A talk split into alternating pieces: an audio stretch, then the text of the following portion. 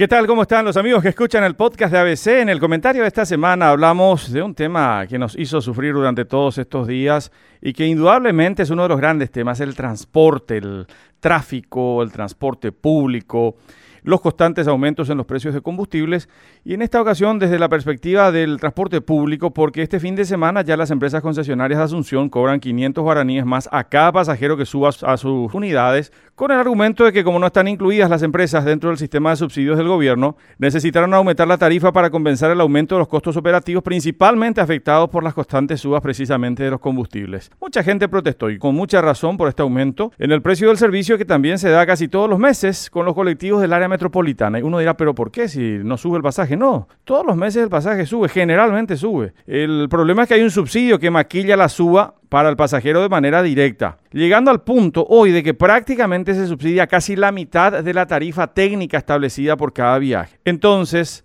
no aumenta la cantidad de guaraníes que cada pasajero tiene que desembolsar al subir a un colectivo, pero aumenta la cantidad de dinero público que se entrega a las empresas de transporte con la finalidad de subsidiar un servicio que además se ofrece de forma regional en el área metropolitana y no abarca todas las empresas del área metropolitana, porque solamente afecta a las, concesionarias del Viceministerio de Transporte, no así a las empresas que son concesionarias de los diferentes municipios, como es el caso de Asunción. Un sistema mixto por el que cada pasajero paga directamente al subir una parte e indirectamente paga la otra parte junto a otras personas que no usaron el servicio con el pago de los impuestos.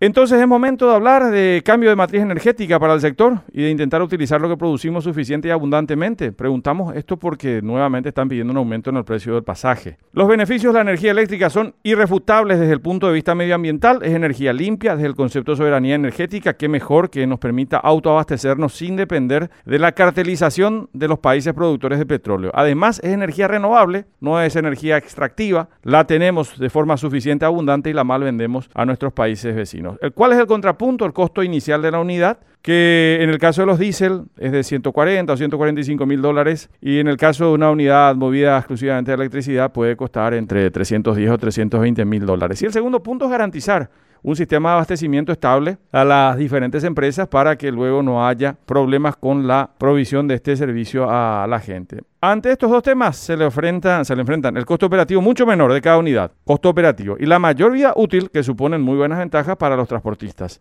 El escenario favorable para esta discusión, hay un proyecto que se está preparando desde un gremio de los transportistas, un sistema de fideicomiso similar al que implementaron en Chile y que le da al Estado mayor participación, mayor control para alquilar las unidades a las empresas bajo la modalidad de leasing, esa opción de alquilar con opción a compra. También es una gran oportunidad de consumir lo que producimos a buen precio, porque hay que recordar que tenemos un escenario de renegociación con Brasil en torno al anexo C de Itaipú, que está aquí nomás a la vuelta de la esquina. Puede ser una buena primera experiencia, no coercitiva y estimulante. ¿Para qué? Para intentar un primer desembarco que luego profundice el proceso de reconversión de nuestra matriz energética para el transporte público en general. Es cuestión de soberanía y además es cuestión de autoabastecernos y no depender de las constantes fluctuaciones de los productores de petróleo. Hasta la próxima semana.